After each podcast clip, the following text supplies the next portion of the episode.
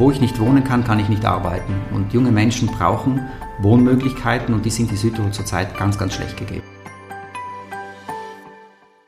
Herzlich willkommen zu einer neuen Folge des Podcasts der Südtiroler Wirtschaftszeitung, die SWZ trifft. Dieses Mal treffen wir Günther Matta, er ist Direktor der Freien Universität Bozen. Mein Name ist Silvia Santandrea, ich bin Redakteurin der Südtiroler Wirtschaftszeitung und ich darf unseren Gast begrüßen. Guten Tag, Herr Matta. Schön, dass Sie sich heute die Zeit für uns nehmen. Danke sehr, schönen Tag ebenso von meiner Seite. Günter Matta ist seit mittlerweile elf Jahren der Direktor der Freien Universität Bozen. Im vergangenen Jahr wurde sein Mandat um fünf weitere Jahre verlängert. Im universitären Bereich ist er seit mehr als 20 Jahren tätig. Von 2002 bis 2006 war er akademischer Direktor der Universität. Daraufhin hat er selbst zwei Jahre an der Uni gelehrt. Dann war er Koordinator der Lehr- und Forschungsdienste, bis er 2012 zum Direktor ernannt wurde.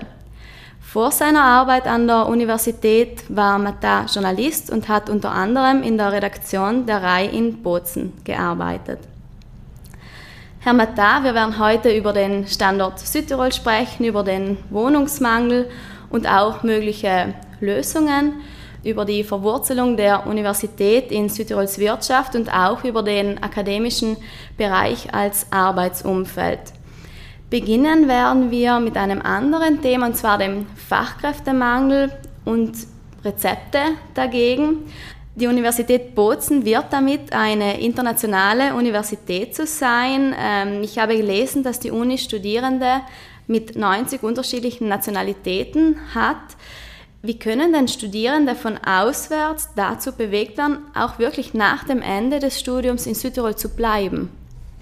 Ja, laut unseren Berechnungen äh, bleiben ungefähr 40 Prozent der Studierenden, die hier in Bozen auch studieren, letztendlich in Südtirol. Sie versuchen hier einen Job zu finden und, und dieser Trend, der muss erhöht werden. Und das kann nur in einer intensiven Zusammenarbeit äh, zwischen der Universität und den Unternehmen.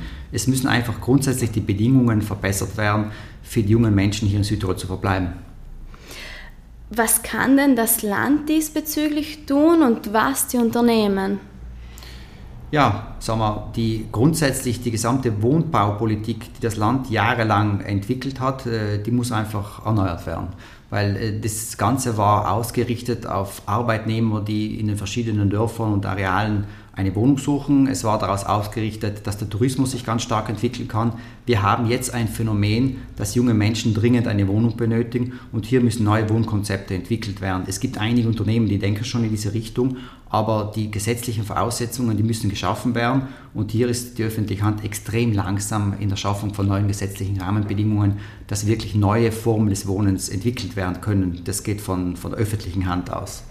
Über das Problem Wohnungsmangel werden wir später auch noch sprechen. Also ist das in Ihren Augen so die größte Baustelle? Sicherlich, weil wo ich nicht wohnen kann, kann ich nicht arbeiten. Und junge Menschen brauchen Wohnmöglichkeiten und die sind in Südtirol zurzeit ganz, ganz schlecht gegeben. Mhm. Also liegt der Ball wirklich beim Land? Absolut, das ist ein ganz wichtiger Punkt. Auch die Unternehmen müssen sich gut überlegen, wie die neuen Generationen die Rahmenbedingungen benötigen, dass sie gerne in Südtirol arbeiten. Ich glaube, von der Gehaltssituation ist es nicht schlecht ausgestattet, also die Gehälter sind gar nicht so schlecht in Südtirol. Aber äh, was jetzt auch die Arbeitsbedingungen anbelangt, auch hier ist einiges zu tun. Woran denken Sie da zum Beispiel konkret? Ja, ich glaube, junge Menschen denken, haben ganz eine neue Art des Arbeitens. Also es ist ein, die Arbeitskultur äh, basiert auf Projektmanagement. Sie wollen Projekte umsetzen. Sie möchten in der Umsetzung der Arbeit möglichst Freiräume haben. Sie denken viel weniger hierarchisch als äh, Generationen der Zeit der Babyboomer und so weiter und so fort. Und alle diese Punkte müssen gedacht werden. Mit einem jungen Menschen muss anders umgegangen werden. Und auch hier müssen die Südunternehmen dazulernen, weil doch in einigen Betrieben doch noch eine sehr, sage ich, veraltete patriarchale Führungsstruktur vorherrscht. Und wir haben jetzt darüber gesprochen, was Fachkräfte und auch vielleicht Absolventen und Absolventinnen der Universität ins Ausland lockt. Wenn wir es jetzt umdrehen, was denken Sie, hält denn die Fachkräfte in Südtirol? Was schätzen Sie an Südtirol? Wir haben extrem viele schöne Dinge in Südtirol, die Leute halten. Also ich glaube, die Lebensqualität, die, äh, die Sportmöglichkeiten, die, das gesunde Aufwachsen, die guten Strukturen, trotz der vielen Kritik im Bereich der Gesundheit und der Schule. Wir haben exzellente Schulen, also die Rahmenbedingungen sind ja wirklich sehr, sehr gut.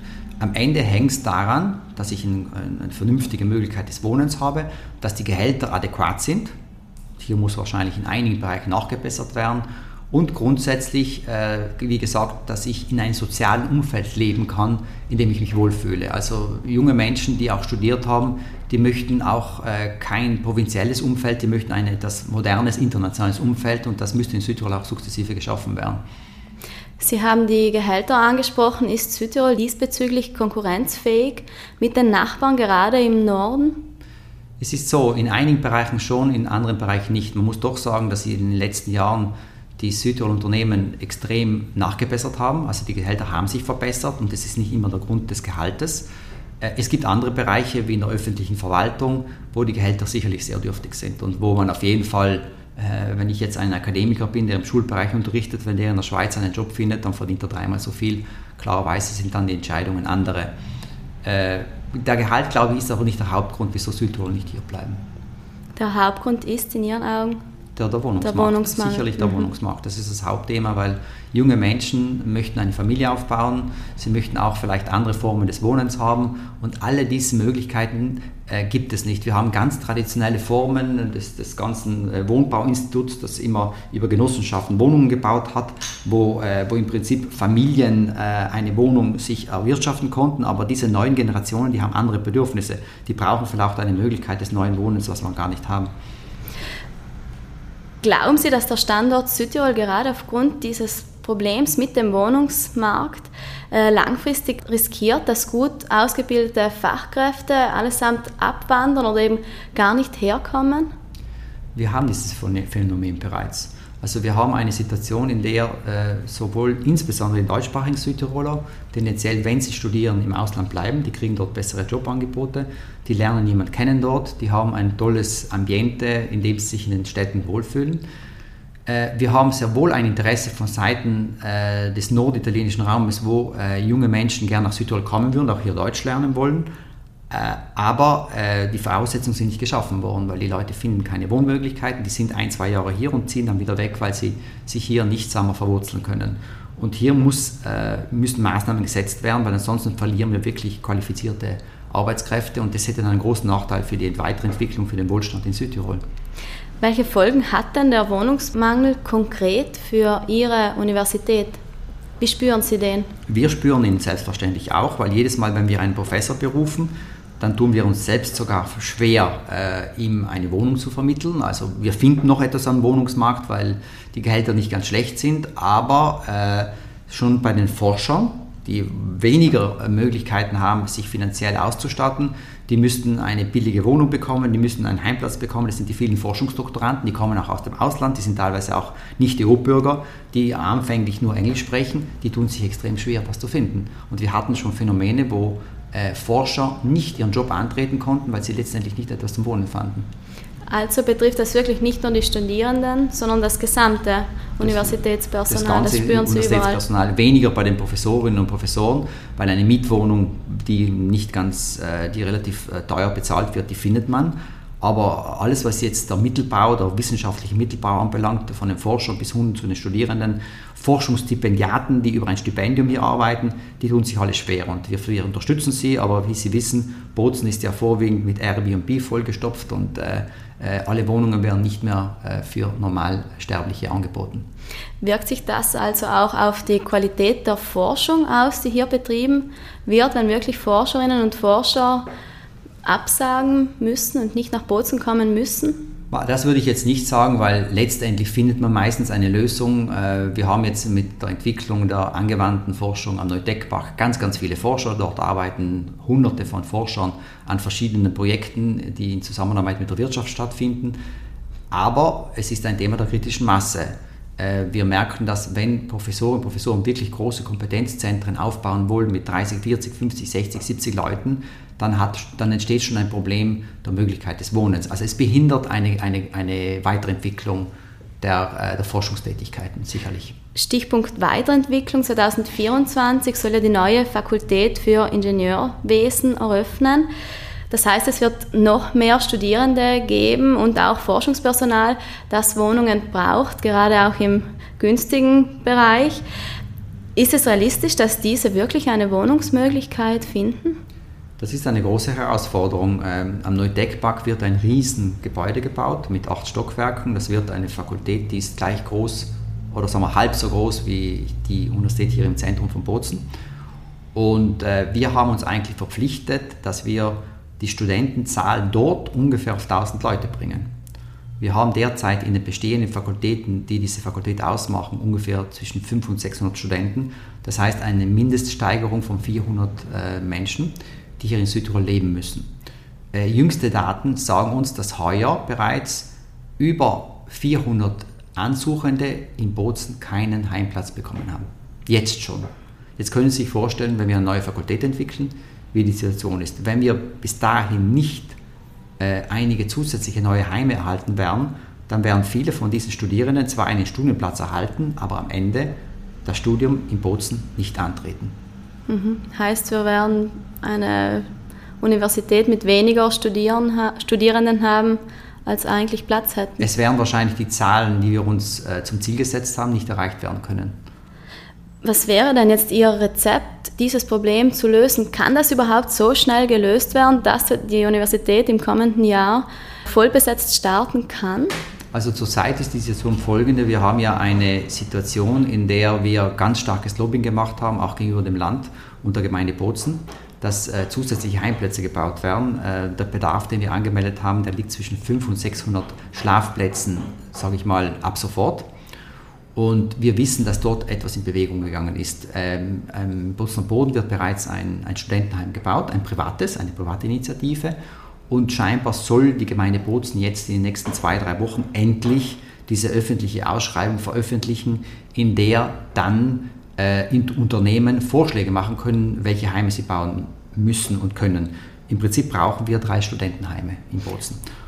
Ausschließlich für die Studenten, also da sind für Fachkräfte für Unternehmen gar nicht mit einberechnet. Äh, nur für Studierende, dazu zähle ich gegebenenfalls auch Forschungsstipendiaten und sage ich mal PhD-Studenten, also Forschungsdoktoranden. Äh, Fachkräfte ist eine extra Geschichte. Das wäre, dieser Bedarf besteht parallel dazu. Sprechen wir noch ähm, über die Verwurzelung der Universität in Südtirols Wirtschaft. Ganz allgemein, sind Sie zufrieden damit? Also wir bemühen uns sehr stark. Also wir wissen, dass die Universität ganz einen wichtigen Auftrag hat, nicht nur in der klassischen Lehre und in der klassischen Forschung, sondern auch in der sogenannten angewandten Forschung. Man spricht in der Wissenschaft von der dritten Mission. Und mit der Entwicklung des Neudeck-Parkes äh, betreiben wir dort 14 Labors, große Labors. Und äh, die Entwicklung, die Kooperation mit den Unternehmen äh, steigt stetig. Es besteht ganz ein großes Interesse im Bereich der Klimawissenschaften, im Bereich der Lebensmitteltechnologien, im Bereich der Energiewissenschaften äh, zu kooperieren und wir haben sehr, sehr viele Kooperationsverträge mit Unternehmen in Südtirol, in Italien, aber auch im Ausland, die äh, sogenannte Forschungskooperationen vorsehen. Äh, wir sind aber immer noch, sage ich, in einer Phase, in der viel Luft nach oben ist. Was kann man sich unter solchen Forschungskooperationen konkret vorstellen? Ich mache Ihnen ein Beispiel. Äh, wir haben einen Professor, der ganz intensiv an der Fermentierung von Lebensmitteln forscht und welche Fermentierungstechniken äh, eingesetzt werden können. Dieser Professor arbeitet mit großen nationalen Unternehmen zusammen, wie Barilla zum Beispiel, Puratros, aber auch mit Südtirol-Unternehmen, die wir kennen, die im Bereich der Lebensmitteltechnologie arbeiten. Und hier wird miteinander erforscht, welche Formen man finden könnte, um die Lebensmittel zu optimieren und zu verbessern und wie die Fermentierung eingesetzt wird, um gesunde Lebensmittel zu schaffen. Geht die Zusammenarbeit mit den Unternehmen auch über die Forschung hinaus? Was gibt es da für Möglichkeiten? Es gibt die Forschungskooperationen, es gibt Unternehmen, die möchten sogenannte Testproben machen. Ich mache Ihnen ein Beispiel. Wir haben so eine Hebebühne für die Sicherheit von Traktoren entwickelt und da gibt es Kooperationsprojekte mit den Traktorenherstellern, die die Sicherheitsstandards äh, generieren möchten. Es gibt andere Formen der Kooperation mit den Unternehmen, die zum Beispiel äh, ein Stipendium für, Forschungsdoktoranten vorsehen. Ein Unternehmen finanziert einen Forschungsdoktoranten und der macht dann auch Forschungsprojekte, die auch für das äh, Unternehmen interessant sind, äh, bis hin zu der Kooperation und zur Entwicklung von sogenannten dualen Studiengängen. Die Uni Bozen hat im Bereich des Ingenieurwesens, der Mechanik, einen dualen Studiengang entwickelt, auch im Bereich der, der Holzingenieurwesen. Und in diesen Bereichen in, wurde das Curriculum in enger, in enger Kooperation mit den Unternehmen entwickelt. Und die Studierenden arbeiten teils schon in Unternehmen und können dann nach Ende des Studiums direkt im Unternehmen aufgenommen werden. Also es gibt verschiedenste Initiativen. Viele von denen sind noch in den Kinderschuhen, aber grundsätzlich merken wir, dass diese Projekte immer mehr werden.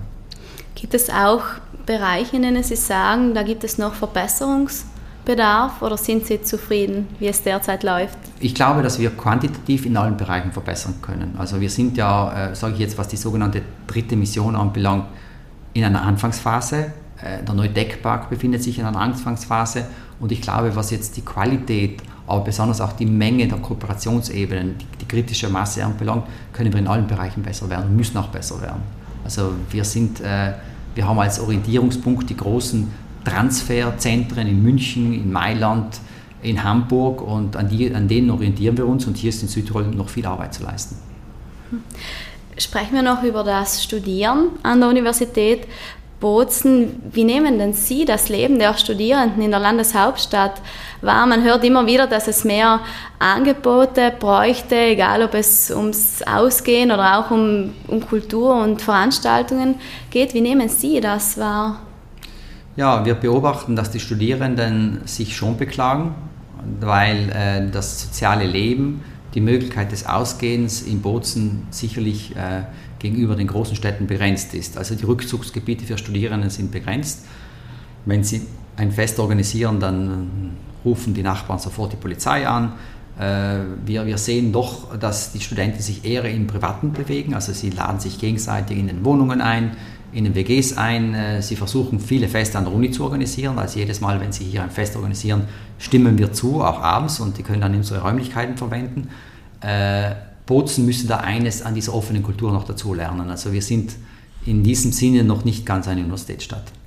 Ist das das, was Innsbruck im Vergleich zu Bozen äh, besser macht, also diese offene Kultur der oder diese Offenheit der Bevölkerung? Ich glaube, dass man einen Schritt weitergehen muss und dass wirklich Städte, wo wirklich ein ganz tolles Universitätsleben stattfindet, nicht mal Innsbruck hat. Also ich glaube auch Innsbruck ist eine Stadt, die äh, sicher ihre Grenzen hat, äh, einen provinziellen Charakter letztendlich hat. Sicher, wenn wir von Städten wie Wien, Berlin oder Bologna sprechen, dann sind das Städte, wo auch das kulturelle Angebot für junge Menschen, auch die Ausstellungen, auch die, die Form der Avantgarde äh, und der modernen Kunst einfach vorhanden sind, was jungen Menschen gefällt. Und, und da muss ich sagen, äh, da sind kleinere Städte sicher im Nachteil. Kleinere Städte haben Vorteile. Wir haben die engen Kontakte mit Professoren und so weiter und so fort. Die Möglichkeit, sich direkt auszutauschen. In einer großen Uni hat man logischerweise auch die Schwierigkeiten, äh, direkt Beratung zu holen, weil einfach zu viele Leute sind. Könnte einer der Gründe sein, dass dieses äh, studentische Leben nicht so recht aufkommt, dass die Uni auf drei verschiedene Standorte in Bozen, Brixen und Bruneck aufgeteilt ist? Wenn jetzt alle zum Beispiel hier in Bozen wären, dann wären ja automatisch auch mehr Studenten vor Ort, mehr Veranstaltungen. Ja, sagen wir so, das war eine politische Entscheidung, die Universität auf drei Standorten aufzubauen, Bozen, Brixen und Bruneck es hat den Mehrwert gehabt, weil, äh, was Sie jetzt gerade vorher angesprochen haben, die Kooperationsmöglichkeiten mit dem Territorium sind gut, wenn man äh, Standorte, periphere Standorte hat. Äh, das Thema Tourismus in Bruneck ist bekannt. Die größten Tourismusakteure sind in Bruneck und die kooperieren dort direkt mit den Professorinnen, mit den Studierenden. Brixen ist ein bisschen eine Hochburg der Bildungswissenschaften, der Lehre und Bozen bleiben alle anderen Bereiche über. Aber Sie haben schon recht, äh, eine Universität mit derzeit 4500 Studenten, wenn das alles massiv an einem einzigen Standort gewesen wäre, hätte geringere Kosten und auch ein stärkeres Studentenleben zur Folge gehabt. Aber wie gesagt, wir richten uns auch an die, an die politischen Rahmenbedingungen. Als Direktor leiten Sie die Geschäfte der Universität. Würden Sie sagen, dass Ihre Rolle mit der eines Geschäftsführers eines Unternehmens vergleichbar ist? Ja, glaube ich schon. Also wir haben, also wir haben in unserer Führungsebene eigentlich drei Figuren. Es gibt einen Präsidenten, der Rechtsvertreter ist. Wir haben einen Rektor, der die akademischen Belange koordiniert und sage ich, die, die Lehrorganisation über hat. Und alles, was jetzt Management, Bilanz, äh, Finanzen und die Organisation der guten Dienstleistungen aller Servicebereiche, und die Universität hat extrem viele Servicebereiche, angefangen beim Sprachenzentrum, bei der Bibliothek und bei den Studentensekretariat, da bin ich dafür zuständig. Äh, ich glaube, dass, äh, das kann ich vielleicht sogar mit einer gewissen äh, mit einem gewissen Stolz sagen, also ein, ein Direktor einer Universität, und das ist nur mich, es sind da viele andere Direktoren, und sage ich so, in Deutschland spricht man vom Kanzler, die haben einen sehr komplexen Job. Die Komplexität liegt darin, dass man einerseits eine Struktur hat, die nicht staatlich ist, die einen privatwirtschaftlichen Ansatz haben will, aber gleichzeitig in den Rahmen einer öffentlichen Verwaltung agiert. Das heißt, ich muss als Direktor in gewissen Momenten muss ich die öffentlichen rechtlichen Regeln einhalten. Gleichzeitig müssen wir aber zu privatwirtschaftlichen Bedingungen arbeiten, weil wir ja äh, auch unsere Forschung verkaufen können. Wir können unsere Lehre verkaufen. Wir können sogenannte privatwirtschaftliche Studienprogramme anbieten. Und deshalb haben wir alle Seelen sowohl einer öffentlichen als einer privaten Struktur an der Uni. Und das ist eine Komplexität, die wir managen müssen, weil eine Person, ein Geschäftsführer, der nur privatwirtschaftlich arbeitet, der arbeitet zu Marktbedingungen. Ein öffentlicher Beamter wie im Land, der weiß, das sind die Gesetze, die einzuhalten sind. Wir haben beides. Und diese Komplexität ist nicht gering. Mussten Sie die erst lernen, eben diese Komplexität? Die musste ich lernen, klarerweise, weil die Uni Bozen ist auch historisch eigentlich entstanden in einer Phase, wo wir eigentlich ursprünglich gedacht hatten, wir wollten eigentlich fast eine, sage ich, vollkommen nichtstaatliche private Universität gründen. Das waren so die ersten Gründungsgedanken. Also man wollte so eine ähnliche Bocconi werden oder wie die Louis in Rom. Äh, damals logischerweise, nachdem eine vorwiegende Finanzierung durch das Land gegeben war, konnten wir diesen Weg leider nicht beschreiten, weil der hat sehr viele Vorteile. Äh, und, äh, und jetzt sind wir in dieser Mischstruktur, in dieser Mischform, in der man eigentlich viel, viel lernen musste. Man muss die Gesetze beherrschen, man muss die, die Rahmenbedingungen kennen, man muss auch die Vorgaben des Ministeriums kennen. Wir hängen inhaltlich strategisch vom Land ab, weil wir sind ja vorwiegend vom Land Südtirol finanziert. Äh, und gleichzeitig aber wissen wir, dass wir uns am Markt bewegen müssen. Und das ist auch diese dritte Mission. Das heißt, hier muss eine Universität wie ein Privatunternehmen agieren. Business machen. Welche Vorteile, Sie haben die Bocconi angesprochen, welche Vorteile hätte denn eine Universität nach dem Vorbild der Bocconi in Südtirol?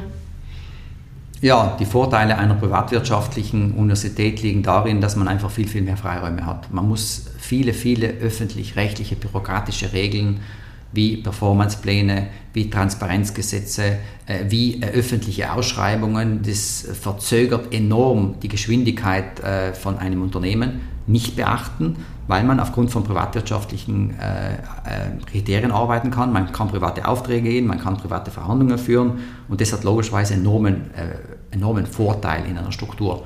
Wir müssen diese öffentlich-rechtlichen Spielregeln einhalten und das, das, das kostet Zeit. Kommen wir zurück zu Ihrer Rolle als Universitätsdirektor. Welche sind denn Ihre größten Sorgen so im, im Berufsalltag? Ja, Sorgen. Ähm, die größten Sorgen im Berufsalltag sind, dass es den Mitarbeitern gut geht. Also ich glaube, ähm, die, ähm, das kommt auch ein bisschen von meiner persönlichen Ausbildung her. Ich bin ja nicht nur Wirtschaftswissenschaftler, sondern ich habe auch mein, mein Grundstudium in Philosophie gemacht und habe auch eine humanwissenschaftliche, psychologische Seite in meinem Charakter und in meiner Ausbildung. Und ich merke, dass in einem Job äh, als Generaldirektor einer Struktur mit über 300 Mitarbeiterinnen, die ich direkt äh, steuern muss, dass hier äh, das Hauptthema ist, dass es den Mitarbeitern gut geht, dass die Mitarbeiter sich wohlfühlen, dass die Mitarbeiter sich mit dem Unternehmen identifizieren und wirklich das Beste für die Uni wollen. Und das ist nicht immer ganz leicht, weil äh, hier einen, die Quadratur des Kreises zu finden, zwischen Geben und Nehmen ist immer immer das, das Leichteste. Aber das ist die Hauptsorge, dass in einem Unternehmen eine gute Stimmung herrscht, dass die Menschen gern arbeiten und mit großer Freude dabei sind. Also gelten hier an der Universität in Sachen Mitarbeiterführung die gleichen Do's and Don'ts wie in Unternehmen, oder? Ich würde sagen, absolut. Hier sind keine Unterschiede. Wir haben an der Universität eine enorme ähm, Arbeits... Ähm, Arbeitsdruck, äh, denn die Mitarbeiter in der Verwaltung müssen die Professoren bei Forschungsprojekten unterstützen, bei der Lehre unterstützen. Äh, Professoren haben grundsätzlich keine Zeiten, also sind, äh, die unterscheiden sich, viele sind Workaholics und arbeiten enorm viel Und klarerweise muss die Verwaltung hier mithalten. Deshalb, wir haben nicht ein Unternehmen, in dem Mitarbeiter um fünf den Kugelschreiber auf den Schreibtisch hin tun und weggehen. Viele arbeiten, arbeiten lang. Ich selbst muss manchmal die Mitarbeiter sogar auffordern, jetzt gehst du aber heim und jetzt nimmst du einen Tag frei. Schaut euch, dass es euch gut geht und dass ihr nicht zu viel arbeitet. Also die Arbeit, die Arbeitslast und der Fleiß an der Uni ist enorm. Wie kann eine Führungskraft in solchen Umfeldern Druck von den Schultern der Mitarbeiterinnen und Mitarbeiter nehmen? Das ist eine gute Frage, das ist eine große Schwierigkeit. Also ähm, der Druck entsteht von selbst mit den vielen Projekten.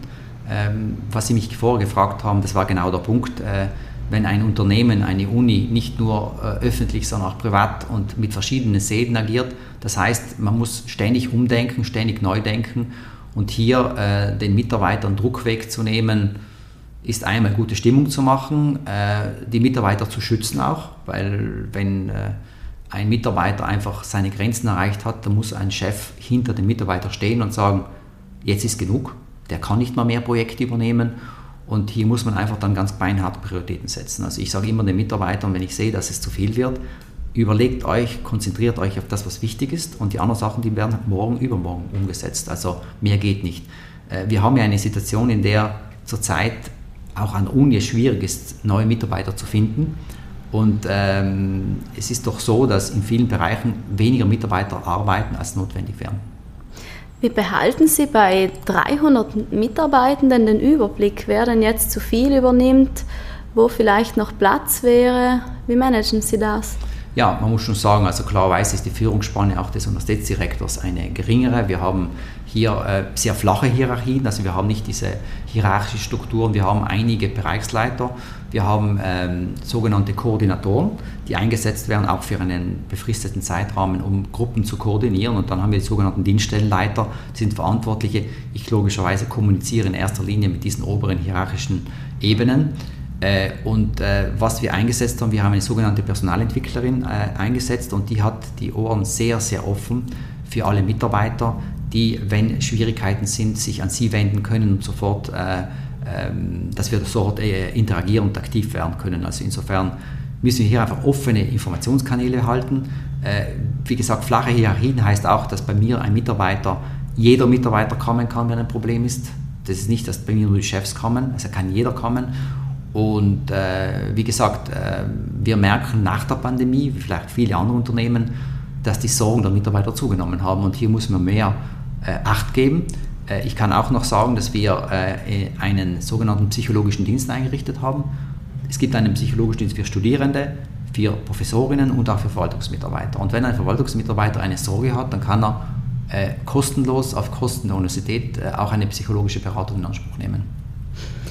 Viele Mitarbeitende, das zeigen mehrere Studien, wünschen sich auch Flexibilität in Sachen Arbeitszeit, auch in Arbeitsort, Stichwort Homeoffice. Wie viel Flexibilität ist denn in einem sagen wir, Unternehmen wie Ihres äh, möglich? Nach der Pandemie äh, ist der Damm gebrochen. Ähm, Sie können sich vielleicht erinnern, äh, nach, vor der Pandemie, wenn ein Mitarbeiter mal ein, zwei Tage von zu Hause aus arbeiten wollte, dann hat es gleich geheißen, der hat keine Lust zu arbeiten. All diese Vorurteile, all diese Konzepte sind weggewischt vom Tisch. Also wir haben kollektivrechtlich vereinbart, dass Mitarbeiter an Unibozen bis zu drei Tagen äh, von daheim aus smart wirken können. Ähm, es kriegen nicht alle drei Tage. Äh, Mitarbeiter wollen welche nur einen Tag, welche wollen zwei Tage.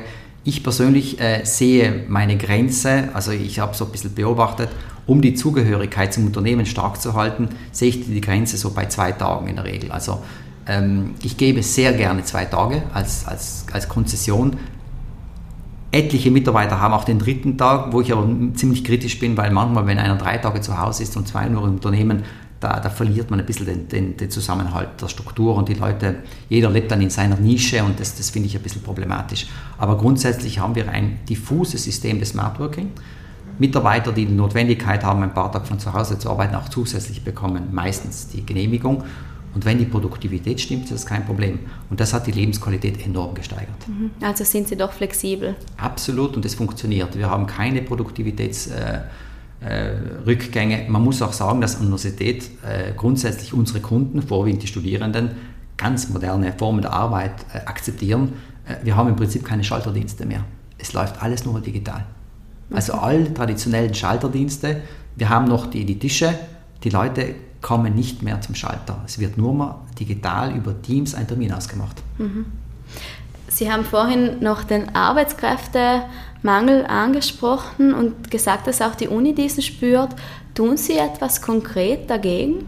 Ja, man spricht jetzt von dem sogenannten Arbeitnehmermarketing. Also wir versuchen ganz konsequent Arbeitnehmer äh, zu, zu motivieren und auch über öffentliche, sage ich, journalistische Maßnahmen zu kommunizieren, dass wir ein guter Arbeitnehmer, äh, Arbeitgeber sind.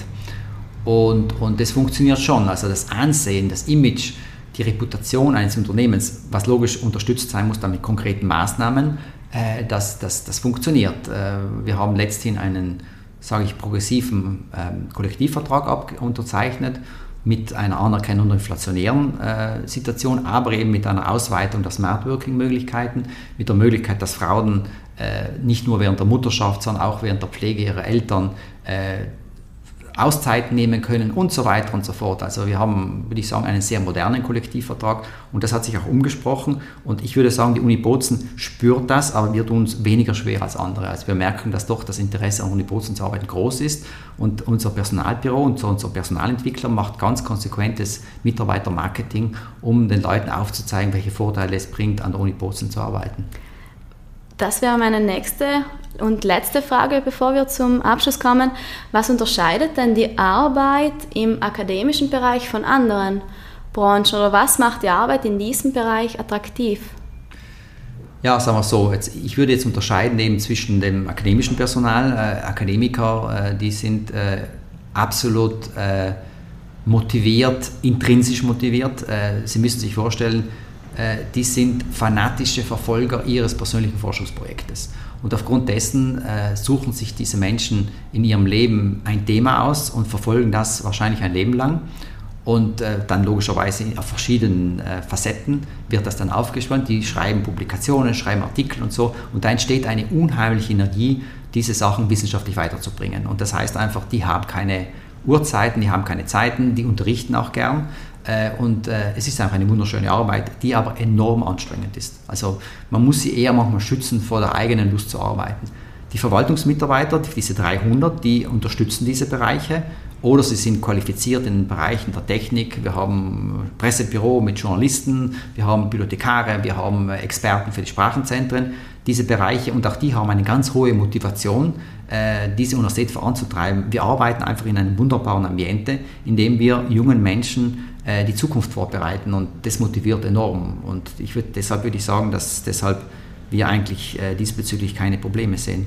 Herr Matat, zum Abschluss stellen wir in unserem Podcast immer drei Fragen mit der Bitte um kurze Antworten. Meine erste Frage an Sie ist, was würden Sie mit dem heutigen Studienangebot studieren? Sie meinen Uni Bozen oder grundsätzlich? Ganz grundsätzlich. Ich, ich habe, also ich glaube, ich bin glücklich mit meinem Beruf. Also ich bin wirklich, äh, ich habe eine große Freude, dass ich äh, mithelfen durfte, diese Uni aufzubauen, weil ich immer ein großer Vertreter einer Universität in Südtirol war. Ähm, ich hatte einen großen Zweifel in meinem Leben, nicht Medizin zu studieren und das hätte mir sehr gut gefallen. Da manchmal habe ich ein bisschen Reue, dass ich vielleicht diesen naturwissenschaftlichen Weg nicht gegangen bin. Wovon bräuchte Südtirols, Südtirols Arbeitswelt mehr? Ich glaube, wir brauchen sicherlich äh, mehr Optimismus, wir brauchen mehr Freude an der Arbeit, wir brauchen mehr Wir-Gefühl, äh, das Gefühl, dass die Dinge gut weitergebracht werden können. Wir dürfen uns jetzt nicht in so einem pessimistischen Denken äh, einigeln, was jetzt tendenziell vom Trend her aus dem Norden kommt. Und was ist der beste Rat, den Sie bisher bekommen haben? Den Rat, den ich bekommen habe, ist ähm, mit mir selbst und mit den anderen achtsam zu sein und viel zuzuhören. Danke, Herr Matar, für dieses Gespräch und weiterhin alles Gute. Alles Gute auch Ihnen. Danke. Danke auch Ihnen, liebe Hörerinnen und Hörer, fürs Zuhören. Falls Sie Anregungen zu unserem Podcast oder Ideen für Gesprächspartner und Gesprächspartnerinnen haben sollten, dann schreiben Sie mir doch eine Mail an silvia.swz.it. Die nächste Folge unseres Podcasts erscheint in zwei Wochen. Wenn Sie in der Zwischenzeit Lust auf mehr Interviews und Berichte aus Südtirols Politik und Wirtschaft haben, dann gibt es jeden Freitag eine druckfrische SWZ oder Sie können uns online unter www.swz.it besuchen. Bis zum nächsten Mal, machen Sie es gut.